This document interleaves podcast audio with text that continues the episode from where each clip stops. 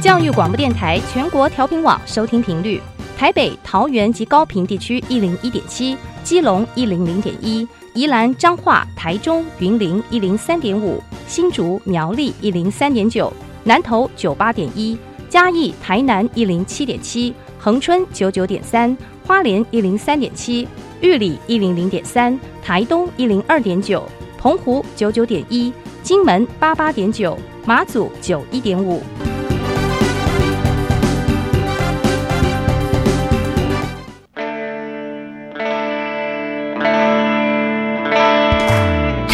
时时有惊喜，生活处处是学习。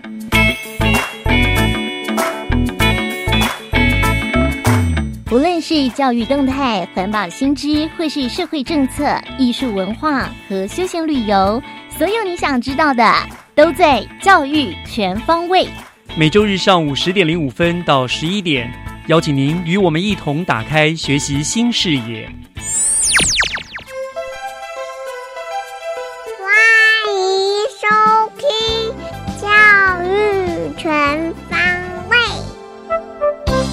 早安，各位亲爱的听众朋友们，欢迎收听五月二十七号的教育全方位，我是岳志忠。教育全方位是由教育广播电台和新北市政府教育局联合制播的节目。那么每个礼拜呢，我们都会透过三个不同的单元，和您分享新北市以教育为主，兼及各项其他施政的最新的动态。那么这个礼拜呢，节目要跟大家分享的内容包括了刚获得新北市友善校园奖的中和高中，还有崇林国小吕美仪老师要来跟大家分享她的教师小偏方。而下半段的节目，则要为大家介绍由新北市文化局所办理的一项府中十五夏日动画学堂的活动。嗯，在一个月就要放暑假了，希望这个活动的资讯呢，可以给正在为安排孩子暑假活动而烦恼的父母亲呢，一点点的帮助。好，那今天的节目就让我们从学习加油站中和高中的友善校园开始吧。学习加油站，掌握资讯，学习加值。学习加油站今天要开进新北市的中和高中，因为中和高中呢获得了今年度新北市的友善校园奖，而且呢还被推荐到教育部呢去进行这个全国友善校园奖的这个遴选哈。我想这是一项非常不容易的殊荣，所以我们今天就特别拜访中和高中，我们要请中和高中的柯雅玲校长来跟大家介绍怎么样将中和高中打造成了一所友善的校园哦。校长已经在我们的线上了。校长您好，你好，岳老师好，各位听众朋友大家好。是恭喜校长哈，不容易，友善校园哈。那我想，当然了，能够获得一个友善校园是非常不容易的。它就它应该就像一般很多的评选一样，它有很多的标准，对不对？嗯，对。所以校长是不是先跟我们讲一下好了？这个友善校园它的一个评选大概有哪一些标准呢？呃，其实这些年教育部在友善校园的评选标准上，大概做了一些些小幅的调整哈。那它大概有五项，第一项是它会去检视这所学校在友善校园所达成的具体绩效。所以在具体绩效的部分，学校您必须要罗列出来，你到底有哪些的事迹。那第二个部分是在友善校园推动的政策方案。这个学校的工作内涵还有数量哦，嗯，那第三个是，当然你这所学校在友善校园的推动上，你的创新跟特色是在哪些的内容跟面向？那第四个，我们都知道学校其实有一些资源的运用，不管是校内资源或者是校外的资源，嗯，所以呢，学校是怎么样把资源运用在友善校园的推动业务上？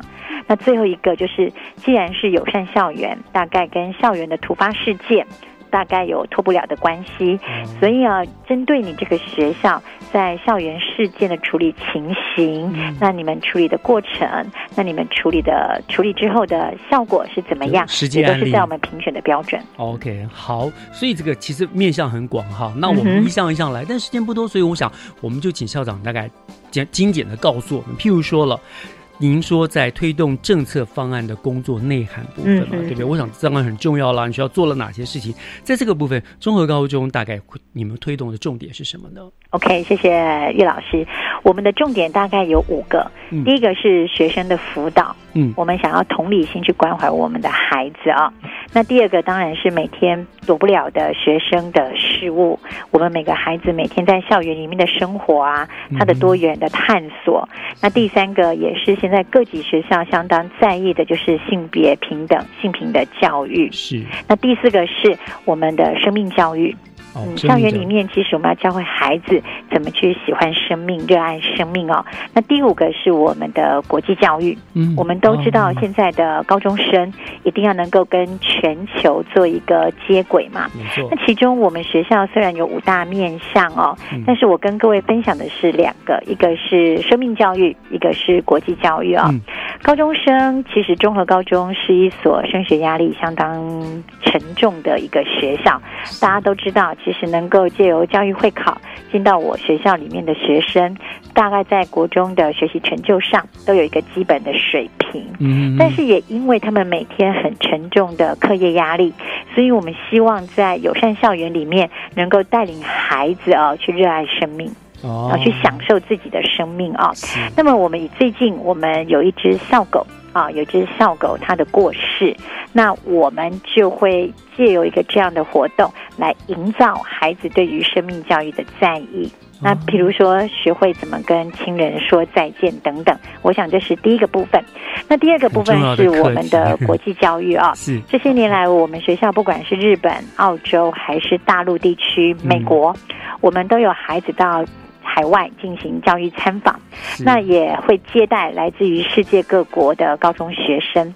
那我们的教育参访跟一般的教育旅行有有一个很大的不同是，我们会到海外的高中学校，真正的浸润式的学习。嗯，我们会到他们的高中课程班级里面展开为期大概十天的。主主题课程，以举个例子，最近刚从澳洲的昆士兰回来，我们就到昆士兰的高中上了十天的 STEM 的课程啊，就是现在很流行的创客啊，手做实做的教育。那这样的教育旅行，其实我觉得比一般的学校所办理的，我可能是参访学校，然后做城市探索。我们在课程的深度上，我们大概加了更多的元素。这个我可以帮。校长做证明哈，因为我我跟校长是脸书脸友哈，所以我常看校长真的是带着团队们、学生们去做了很深入的一些也那个在在的交流了哈。谢谢，真的是很棒的，很有名的。你们贵校的国际教育的确是很出色。好，那所以校长您大概就挑重点，你们的工作内涵主要是这样嘛，对不对？对对。那另外呢，有一个我想很多比赛的评选的要点就是。一定要有，就是你们要有本身的特色跟创新嘛，对不对？嗯嗯。那当然，刚刚刚刚像您说的，都已经算是你们学校的特色了。嗯嗯。那还有没有更其他的例子呢？特别的，你觉得特别值得提的的？其实我们知道友善校园，它最主要大概是在一个学校的学务工作，还有辅导工作啊。所以我大概有几个我们我我们学校认为比较特别的哈。嗯。第一个是我们的高中社团。社团其实现在高中的社团常常带给家长比较多的困扰，因为他们担心孩子哦在社团里面投注过多的时间跟荒废学业，哎，荒废学业。所以我们在学校我们就喊出了，我们就打造了一个所谓的社团 CEO。社团 CEO，社团 CEO。其实社团在高中的学习过程，它是一个小型的社会。嗯，我们希望孩子能够学会的是规划。执行，然后最后能够自我检讨的一个算是 SOP。那所谓的社团 CEO，我们期许我们参与社团的孩子，第一个你能够学会与人际互动，嗯，第二个你自己要有能力规划，第三个你要有勇气面对在这样的一个学习过程、社团活动过程当中你遇到的种种的困扰。所以，其实我们会研设计一些社团 CEO 的研习课程，是，然后也会带领着孩子在自己的时间跟心力上要学会妥善的分配。这两年下来，我们学校自己有一个我觉得还不错的，就是我们的社团会有成果发表。常常很多的成社团成果发表会花了很多的经费，比如说到校外租场地啊。租音响，我们慢慢的会善用自己学校的活动中心、图书馆的演艺厅，然后我们就在校内给孩子一个这样的空间。其实家长的反应都不错，这是我觉得第一个我们的社团 CEO 哦。那第二个部分的话，应该是我们的生涯辅导、生涯教育跟辅导，我们是全国的中心学校。我们是台湾就是高中生涯教育跟辅导的中心学校。嗯那我们的我校内的辅导老师，每一个伙伴的专业，然后敬业，还有他们对于学生的教育的热忱哦。嗯，其实我们常常在校园里面规划很多不同的活动，比如说孩子们的生涯辅导讲座。比如说，孩子未来进入职涯的一些大师的讲堂；，比如说，高中学生最常遇到学习策略困扰的系列讲座。嗯，那除此之外，我们也知道未来的社会是一个比较多元的社会。嗯，所以我们也会帮孩子办一些能够跟职场结合的营队活动，还有孩子们的心理辅导。我们也会开设一些心理学的选修课程等等，这是针对学生的部分。那针对家长，我们也会定期或不定期的办一些亲子讲座，让家长能够了解，哎，自己的高中小孩心里面的想法，同时也引导家长能够了解未来台湾的一些职场或者是全球的趋势，有家长。跟孩子之间沟通的一个时间，那爸爸妈妈也懂得怎么去跟孩子做说明。我想这是我们在创新跟特色。我举两个小例子。哇，不，这个例子可不小，感觉你们是布下了天罗地网，帮学生的所有的这东西都做了很细部的设想跟规划，包括像社团，从让他们就是玩社团。变成他在社团中其实是一种学习成长，去面对问题、处理问题，对不对？很多，然后呢，辅导的部分更是令人佩服。好，谢谢。难怪会得到新北市的这个、这个、这个的肯定。我想实至名归。那当然了，刚刚您另外提到一个标准，就是有相关于资源的运用嘛部分，对不对？那中国高中大概你们会运用到哪一些资源呢？呃，其实我觉得这里还是要谢谢教育部跟教育局啊。嗯，很多年以前，其实我们国家的教育政策就推出了所谓的优质跟均值。嗯，所以我们大概运用的资源可以分为四个面向。第一个是我们学校很努力在竞争型专案计划去争取相关的经费。哦，有了经费，在孩子的学习教学设备上，还有我们的课程活动设计上，其实我们的经费资源。就会比较不需要太过于担心哦。那第二个是我们的家长会，我们的家长会其实非常支持学校各式各样的教育活动。那他们只要是时间允许，一定都会到学校来陪伴我们的老师，陪伴我们的孩子哦。所以无形之中，这种所谓家长会可以扮演老师跟学生之间沟通桥梁的角色。事实上，因为他了解学校的运作。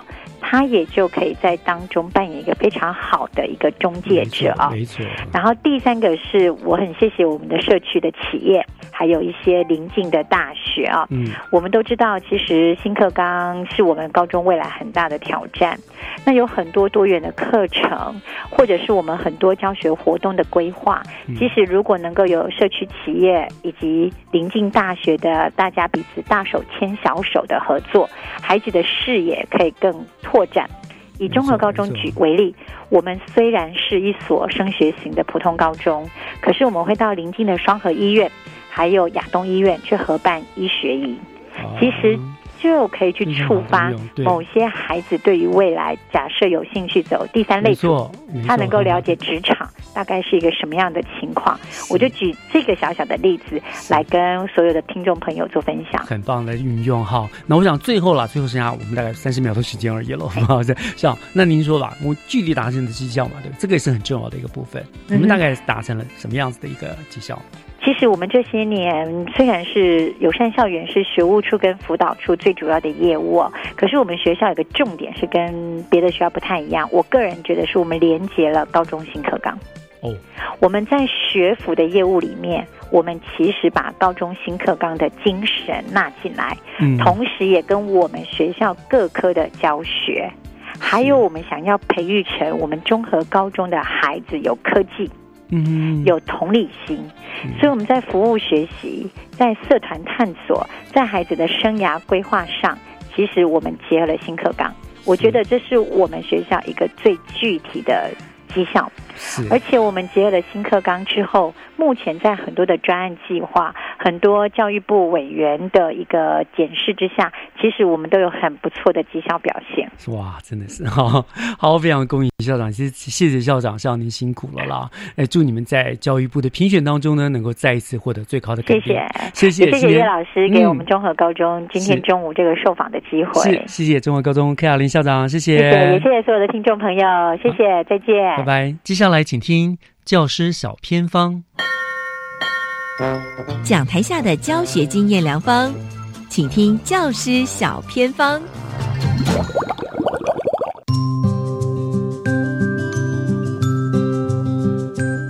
欢迎所有听众朋友收听今天的教师小偏方，我是季姐。今天呢，带所有听众朋友来到了崇林国中，今天很开心呢，邀请到了我们学校图书馆的阅读推动老师哦。其实他做的事情呢，跟馆长已经没两样了。好，他是学校的国文老师吕美仪老师。Hello，老师您好。哎，你好，主持人你好。好，老师，我知道啊，就是学校的图书馆推出了一个非常有趣的活动，叫做图书馆里的说书虫。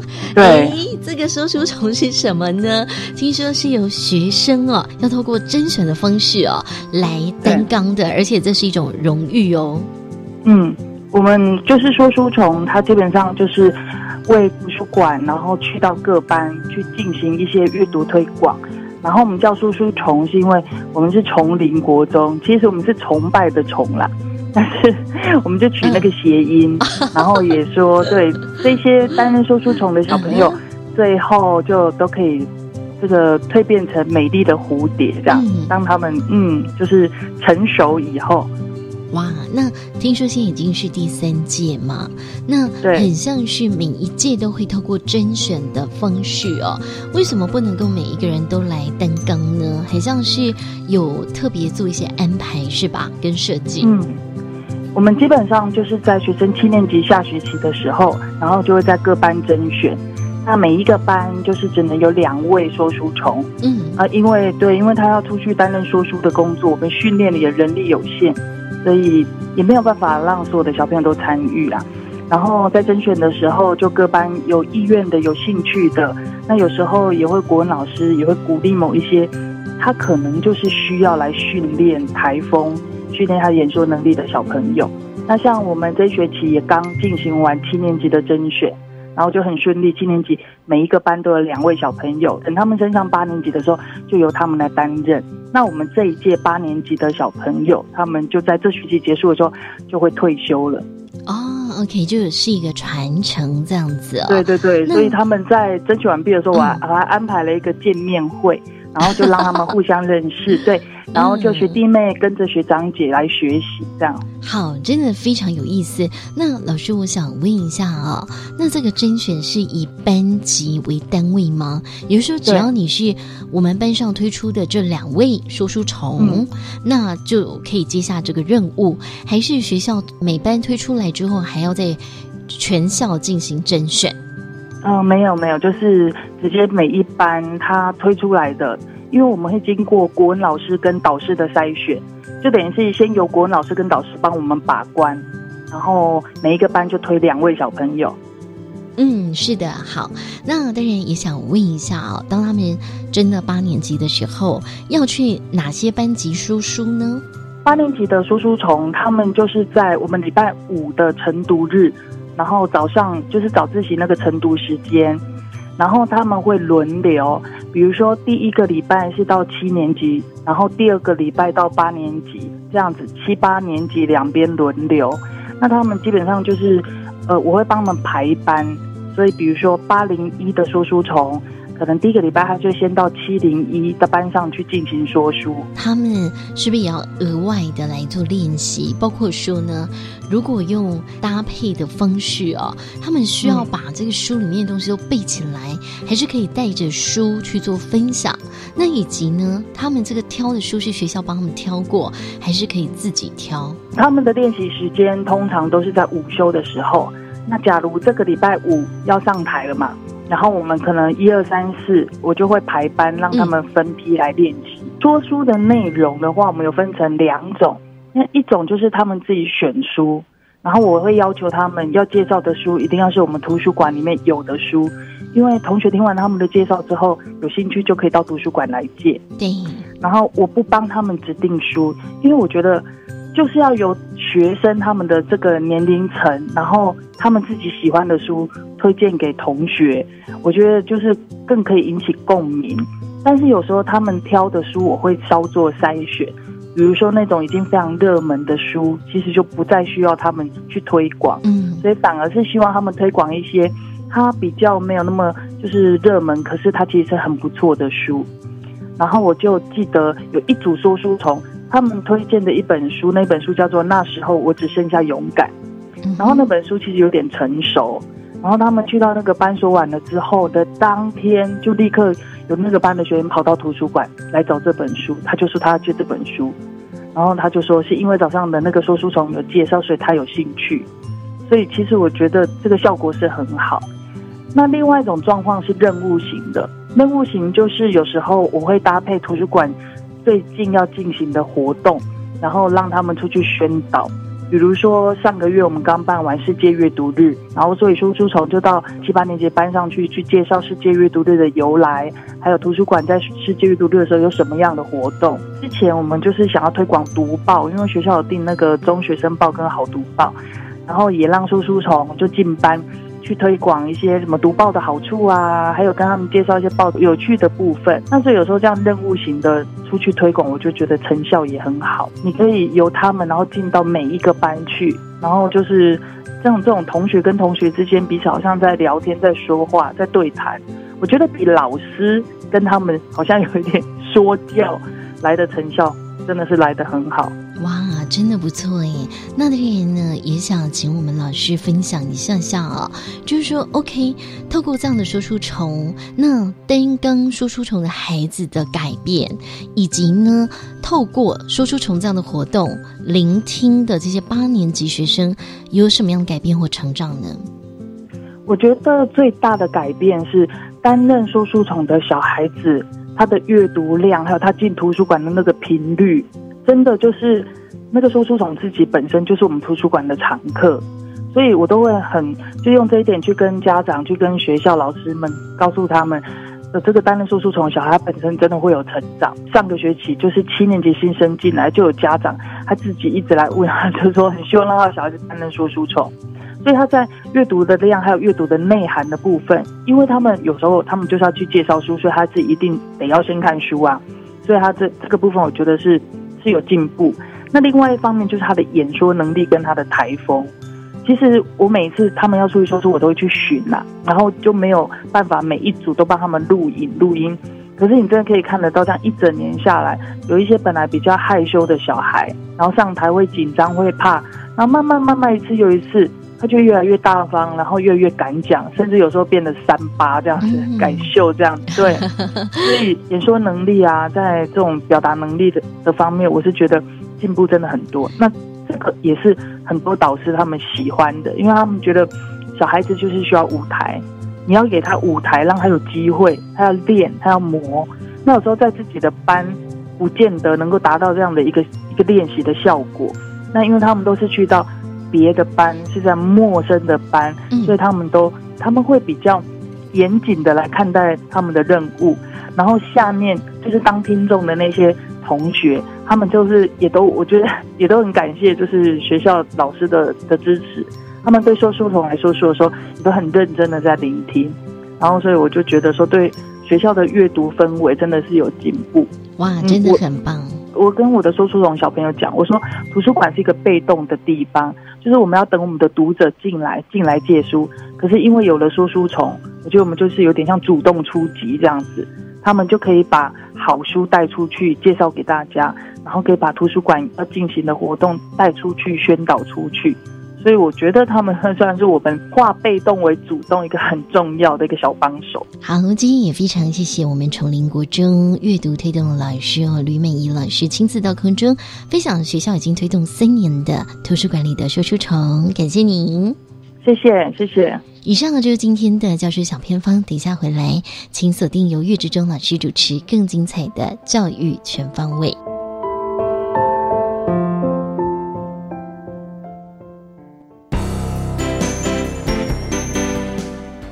大家好，我是万荣国小校长邱忠信。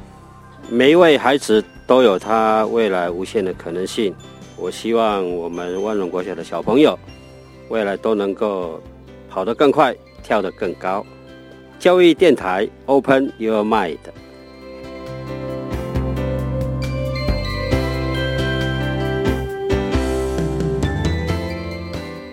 听说你小孩英语越来越酷哦，是跟谁学的？我看他天天上 Cool English 英语线上学习平台，网站内容有听力、口说、呃阅读、写作，还有会考试题哦。上网就可以学习啊，而这样可以省下通勤时间耶。要不要花钱啊？内容全部免费，而且里面有动画、游戏引导，看起来很有趣哦。教育部国教署酷英网站，让你学习英文 so easy。音乐是翻转社会的力量。爱乐种子公益音乐教育计划提琴老师招募中，邀请小、中、大低音大提琴老师及弦乐团指挥加入，用您的音乐专长翻转基层孩子的未来。欢迎加入 ST 爱乐种子，和我们一起用音乐改变生命。招募专线零二八九四二三九二一，或上爱乐种子粉丝专业查询。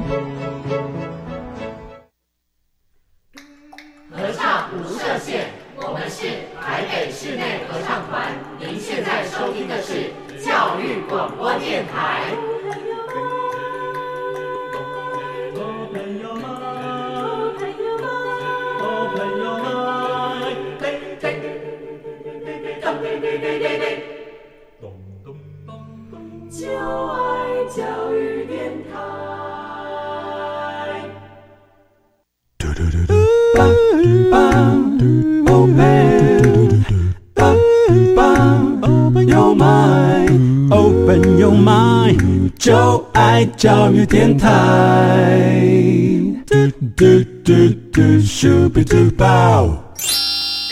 打开您的幸福生活新视野，请听学习城市万花筒。您正在收听的节目是教育广播电台《教育全方位》，我是岳志忠。呃，今天是五月二十七号了，说起来还真快哈！转眼再过一个月呢，就又到了要放暑假的时候了。那我相信呢，已经有了不少相关于学童暑期辅导或者娱乐营之类的活动讯息呢，陆续释放出来了。那今天我们学习城市万花筒的单元呢，也要为家长们介绍一个由我们新北市政府文化局所办理的府中十五夏日动画学堂的活动，呃，提供给家长们做一个参。参考哈，希望对你们将来的选择有所帮助。那我为大家邀请到的呢，是我们新北市政府文化局展演科的张启文科长。科长好。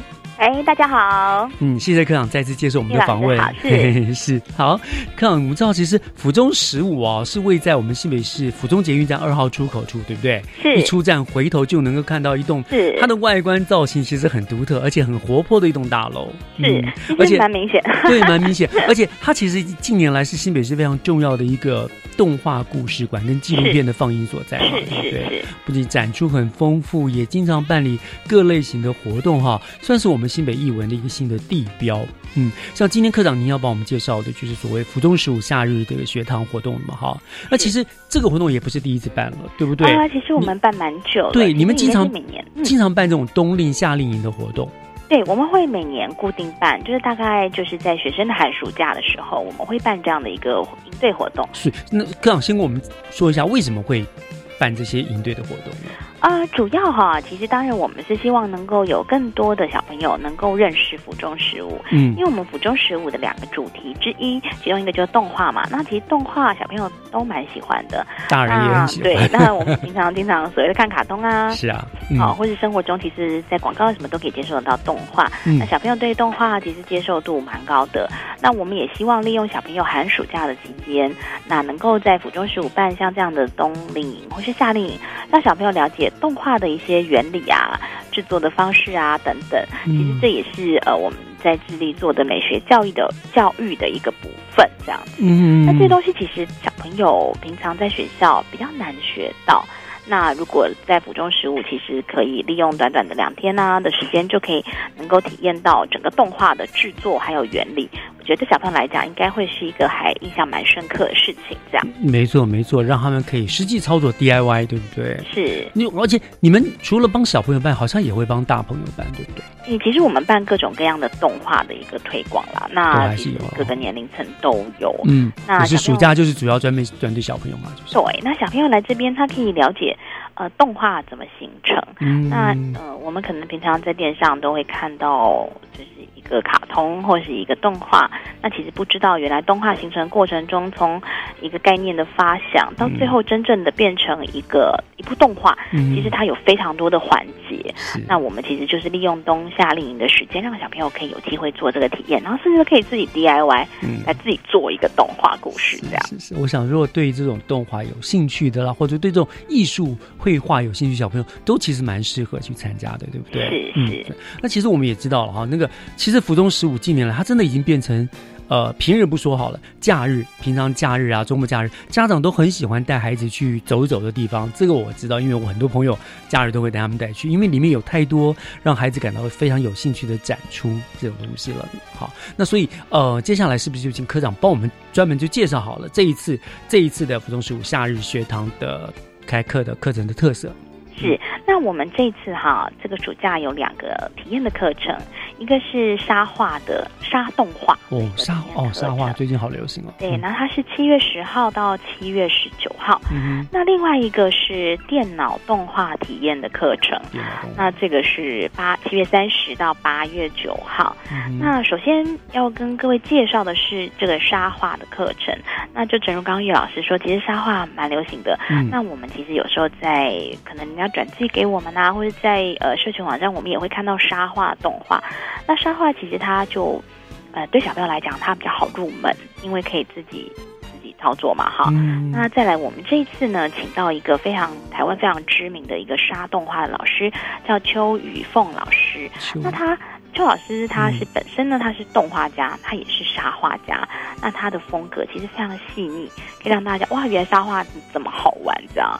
那他其实平常也在教大家做沙画。嗯。那我们邀请到邱老师，其实可以。大家利用沙画的一个特殊性啊，因为沙画你画不好，其实你很容易修改，对对对，一抹就抹掉。是，然后就是可以做出千变万化的，让大家也了解说啊，因啊动画其实也可以沙画做，因为动画就是这样一格一格嘛，哈，嗯。就是一个连续播放。那怎么样沙画用沙画做成一个美彩哈，让大家可以做一个动画。那这个是沙画的部分，沙画对，而且沙画其实非常适合说故事，对不对？我们看到很多接收到人家传来我们的讯息，就是它可能配个音乐，然后不断的变换图案，可是就好像就诉说了一个故事，对不对？就是它其实是一种类型的停格动画啦，就是它是一格一格的。对，而且我觉得它它很有温度，当然很赞的，而且就是有故事性跟那种魔法魅力一种艺术，它有一种手感。对对对对对，所以我觉得它是蛮特别的，所以你们特别教小朋友这个哈，这个很棒，而且真的像你刚刚所说的，就算画坏了不好了没关系，抹掉重新再来很容易，不用让那个涂涂擦擦的哈。对，啊，这是沙画？OK，我想这个一定会很受欢迎。还有呢，另外一个是电脑动画，电脑动画，电脑动画其实对我们成人来讲好像觉得有一点难啊。那其实现在小朋友接触电脑是非常的频繁，所以其实现在很多小朋友其实都会画哈。所以我们其实觉得，但这是比较适合大一点的小孩子。那我们是希望能够带领学员做比较专业的一个二 D 的电脑动画，对，然后让大家了解说，哎，其实电脑动画它有很多辅助的工具啊，比如说我们有时候也会在电视上也看到，比如说呃，有一些动画它可能那个演员的表情，它是用一个。电脑去追踪他的那个脸哦，是在人的脸上贴上一些东西，然后去变换，然后转到电脑上面。对，然后手脚也是嘛，哈，那就是一个高科技的一个做法。嗯，那这个比较适合大一点的小孩子。那呃，小朋友其实他可以了解说，哦，原来现在整个趋势哈，就是这个进入动画产业，好，动画界好，一般在做动画，它是利用电脑是怎么？做的那也许他没有办法在一两天短短的时间之内就能够学会，至少他可以认识好这个电脑动画的一个成成型的一个过程。对，那他就比较适合大一点的小朋友来参与这样。是，所以你们会教那些小朋友，让他自己也融入那个动画中，譬如说会让他试着将他的脸部表情做做一些什么动画，投入进去吗？我们会有。对，然后让小朋友可能也觉得很新鲜吧，变成他独一无二的故事了。哦，那这个真的蛮有意思的哈。这个，这个，这个，这个，我说好。那您刚刚说，呃，这两个课程分别是在一个七月十号到十九是沙画，另外七月三十到八月九号是电脑动画，对不对？对。OK，那那那这两个分别的上课的时间跟地点，而且你说有年龄大小之分，这个可以不用给我们。分怎么分？那我们呃，应该沙画的部分哈，呃，我们就是六到八岁的小朋友，六到八他就是上比较简单的课程，他一天就是一二年级的小朋友了。对，然后九到十三岁的沙画的课程就会上两天，嗯，对，他就有一点可以让小这种年纪小朋友比较大一点，可以上比较成熟一点课程。哦，这是沙画，是那电脑动画的部分就年龄层稍微高一点哈。那电脑动画的话，就是九到十岁的小朋友就是上两天，嗯，那十。一到十三就是已经跨到青春期的孩子的时候，他会上三天哦。那大家其实都是小班制，然后让小朋友就是可以跟老师可以互动教学，让小朋友可以亲自体验啊。其实也可以认识一些动画的爱好者啦。是，小班制很重要了，让大家都能够充分学习。大概有多小多小班？呃，我们其实呃，一个你大概就呃三十个人而已。哦，OK，OK，OK。哎，那那那他，看请问一下，他们这样报名当然需要报名费嘛，对不对？对，大概费用是呃，譬如说沙画，它的费用。沙画的部分哈，一天的课程的话就是八百元，一天八百块。嗯，那两天的课程是一千五。哦，还有打印的折扣。是。那电脑动画的部分呢？两天的课程是一千五。嗯。那三天的课程是两千，嗯，对，因为其实我们是政府部门啦，那主要其实还是以推广为主，那这些就是一些简单的材料费啊，或者一些工本费这样子。他就整天在那边早，呃，大概上课的时间是一整天，早上几点到几点？呃，如早上的话大概是九点开始，那中午会有一个短暂的休息，那上到下午五点。哦，OK，很好。我想这个家长很好，早上把他送去了，上班下班刚好来接，而且很不错的课程的内容哦。是是是，好，这是这是有兴趣的朋友的话，大概这个要记下来了哈。就是有分沙画、电脑动画，然后不同的课程、不同的年龄要求、不同的金这个收费哈标准。好，那聊到这个地方，课我们稍微休息一下，待会回来我们知道，呃，沙画是过去就有的，但电脑动画好像是今年比较新增加的课程的，所以我想说，就这个部分。请科长再给我们再多一点的介绍，好不好？好，好，我们回来哦。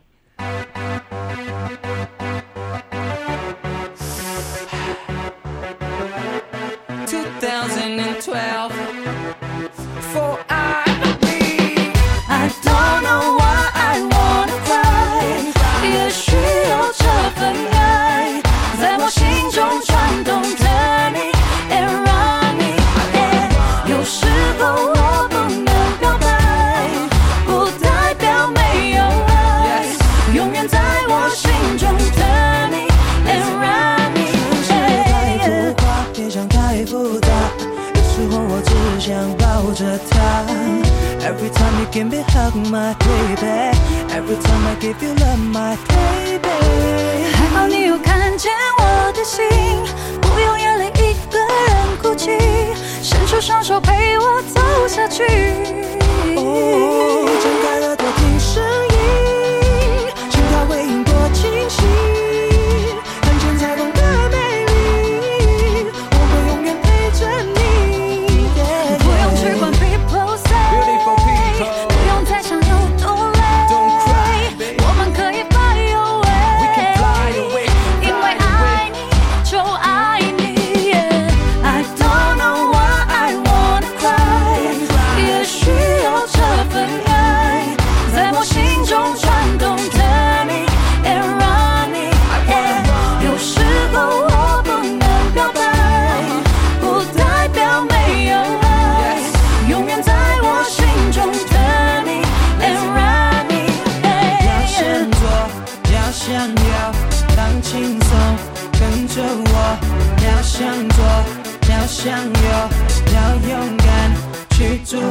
要想做，要想有，放轻松，跟着我，要。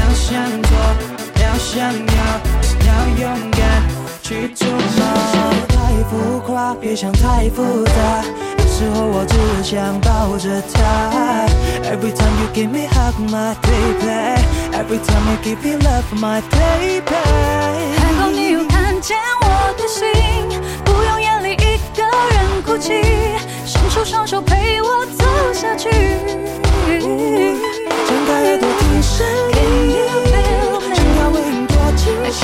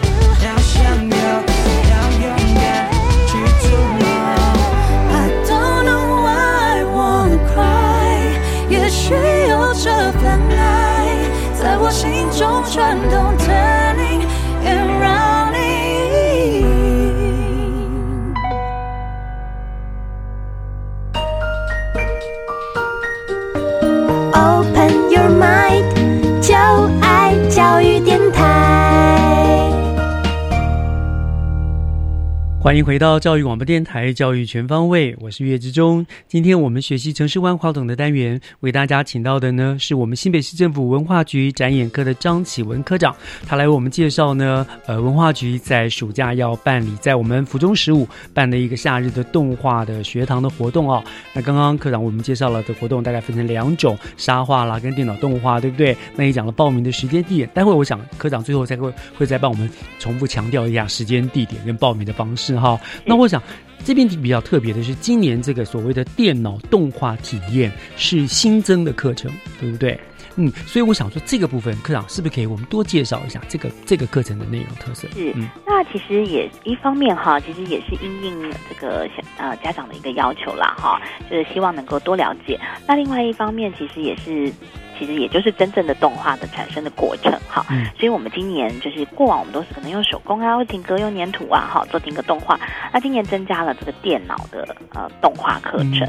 那其实电脑动画课程，大家看到我刚刚说就是看到一部一部动画产生，其实背后有非常多的分工要做哈。那比如说包含故事的架构，好，甚至呃分镜的一个脚本的成型哈。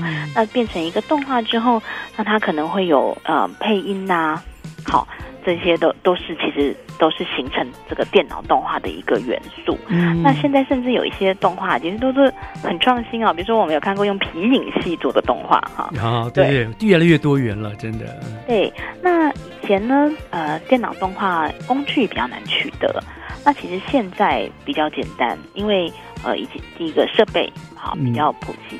电脑第二个软体多是嗯。软体也很多，对。对，那大家其实小朋友就很爱玩电脑，所以我们真其的。实 觉得，哎，既然大家都很爱玩电脑，也觉得电脑不困难啊，嗯。其实我觉得这个时间让小朋友学习电脑动画，其实是呃非常懂，就是是时候了。哈。嗯嗯嗯，对。然后再来，其实小朋友主要其实、呃、除了学这个技术之外，哈，呃，这其实这课程比较少见呐、那小朋友可能就是在难得的暑假成长过程中，有个这样的课程，也是帮他创造一个很美好的回忆。没错没错这个。部分，其实我们今年就新增了这个动画的课程。那也许有的小朋友，呃，从此之后对动画制作或者创作有兴趣，那我觉得也是一件很荣幸的事情。这样，的确啊，因为我们台湾动画其实人才本来就很厉害啊，我们都知道很多迪士尼大著名的，其实基本人才都是来自台湾的嘛，对不对？没错所以你会教他们从什么脚本啦、架构啦、配音啦、分镜都都整个这在这研习中都会给他们带动，知道给他们一些概念了，对不对？对一些简单的概念啦。真的，搞不好将来就又又好多动画大师出自这里哈是。而且我觉得很棒的就是你们这样的方法可以吸引一些老学员回来，因为可能以前有已已经参加过的了。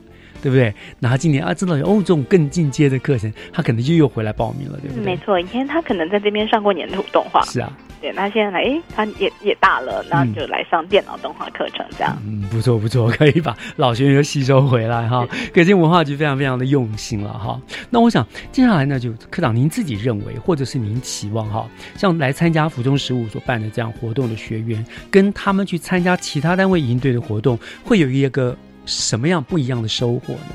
是，那呃，因为动画这个是府中十五的特色特色没错两大嗯特色之一哈，所以其实，在坊间大概比较不常见到哈。那再来，其实因为孩子还小嘛哈，嗯那除了呃技术之外，其实就是让他认识一个概念啊。那其实主要就是要让小朋友训练他们的思考表达，啊，嗯就是他们把一个故事说完。啊，其实这个跟完整呃写写作文写作文一样完整的诠释，就是但是他用画的方式画出了一个完整的故事。对，岳老师讲到一个重点，就是这些这些概念，或是这些故事，嗯。或是怎么样把它转化成为画面，嗯，好它就是又另外一个层次了。是。对，那还有就是在说这些故事的时候，我们故事里面都有很多角色，嗯嗯，他怎么样把这些角色讲清楚，是表达清楚？所以逻辑的训练也很重要，对不对？嗯对，所以那一个完整的动画，其实它需要非常多的一个呃元素串在一起哈。嗯那这些对小朋友来讲都是一个很好的训练。嗯那我们也希望小朋友就是能够透过这个，啊，他除了自己有一个很快乐的回忆之外，他也能够在这里学到一个所谓艺术表现的一个呃基础的一个训练，这样子。嗯，我想，我想这其实也是我们公办单位的一个优势，因为我们真的有比较丰富的资源，可以给孩子提供比较多的一些讯息，对不对？一些民间的可能他可能就只能提供某些部分，要不然的话就是他可能要很高的收费才能够做到这样子，对不对？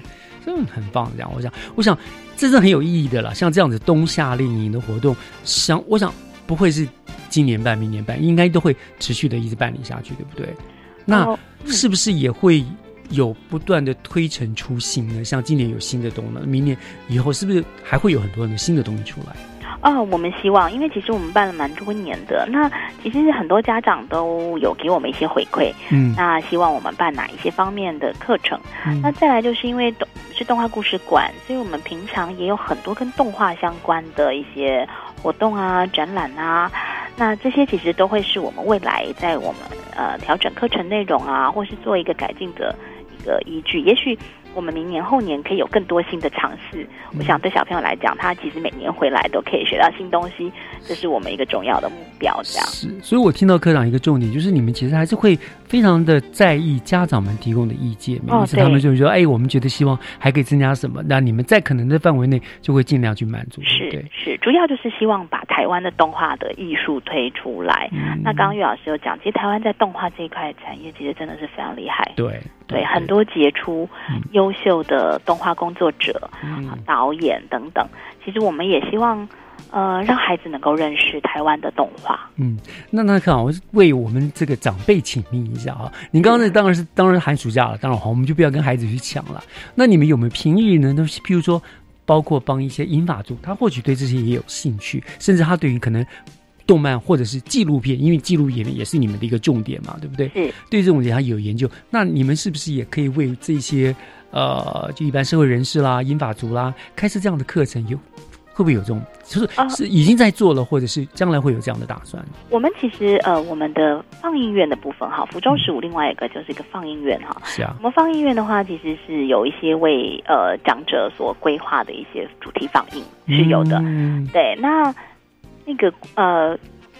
课程呢？如果让他们能够如果去对也去学一些，对对对，那这个我们不定时的就是会开一些课程。那有的时候是配合展览，嗯，那比如说我们有一些展览活动，好，那它就会有一些搭配的课程。嗯，那其实我们也很重视引发长者。嗯，那其实像我们的放映院里面很多很多都是长辈，啊，非常喜欢我们的电影。是，的确啦，要顾虑到各个层面嘛。好，那我想好，最最后当然最重要的就是包括了好呃，请请科长为我们总结一下这个活动。的报名的方式、日期、活动时间，另外还有像一般的民众啦，不一定是学生，平常想要知道有关于府中食物有什么样的展出，有什么样的话。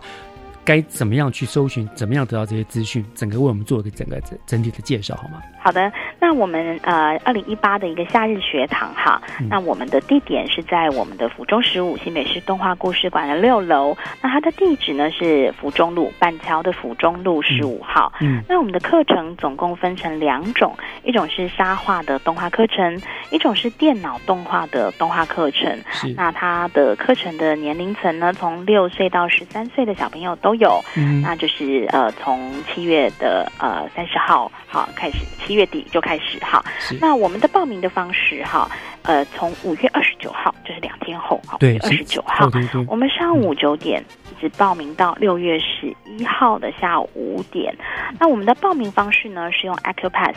的线上的报名，但是过去我们的经验其实太抢手了，所以我们报名完呢，我们都会再做一个抽签。因为你们有小班制嘛，对不对？对，我们 小朋友所以会抽签。对，尤其是大家都已经知道这个时间我们会办了，所以都会要靠运气了。对对对，都会很很抢的很厉害哈。嗯，那你们抽签会公布在什么地方？对我们抽签，我们会录取的名单，我们六月十五号，嗯，我们会在公布在我们府中十五的官方的网站上。以及我们的粉丝的专业，那呃，刚刚讲到说我们府中十五其他的活动在哪里呢？我们其他活动我们有一个府中十五的网页，嗯，那大家可以看到我们两大主题，一个是放映院，一个是动画故事馆，嗯，这两个主题的。这个近期的活动都会在上面，那大家也可以来参加其他类型的活动。我相信啊，府中十五应该呃是一个非常受欢迎的馆舍哈，真的。对，那大家都可以不同年龄层都可以在这里找到自己喜欢的活动。哎，科长入馆是收费还免费？我们入馆是免费的，都是免费的嘛。那如果我们的放映院呢？好，我们是在 iPhone 的售票系统。OK。在卖票一张才二十块钱，好，而且夏日炎炎，夏天到了，到那边也是一个很好的避暑的地方，可以看到很多很棒的展览。是，好，我想非常就欢迎啦，各位旧雨新知的爸爸妈妈们哈，赶快为孩子报名这个非常有趣的福中十五夏日动画学堂的活动了哈。五月二十九号，也就是礼拜二后天就要开始报名了啊，名额有限，所以报名要趁早，还要记得要可能要烧香求佛，看能不能幸运抽中你的名额啊。好，那我们想今天就非常谢谢科长为我们带来这么重要的活动的信息，我们谢谢科长哦，谢谢大家，谢谢。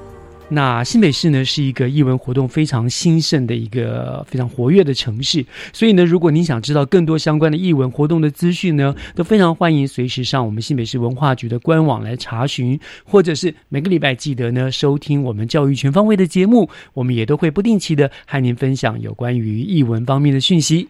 那今天节目我们就进行到这里了，我是岳志忠，感谢您的收听，我们下个礼拜天见，拜拜。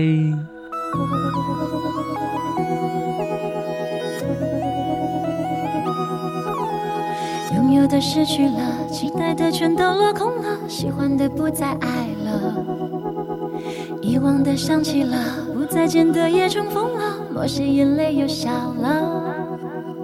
这是人生的无常，还是人类的日常？生命有多么无常，生活还不是如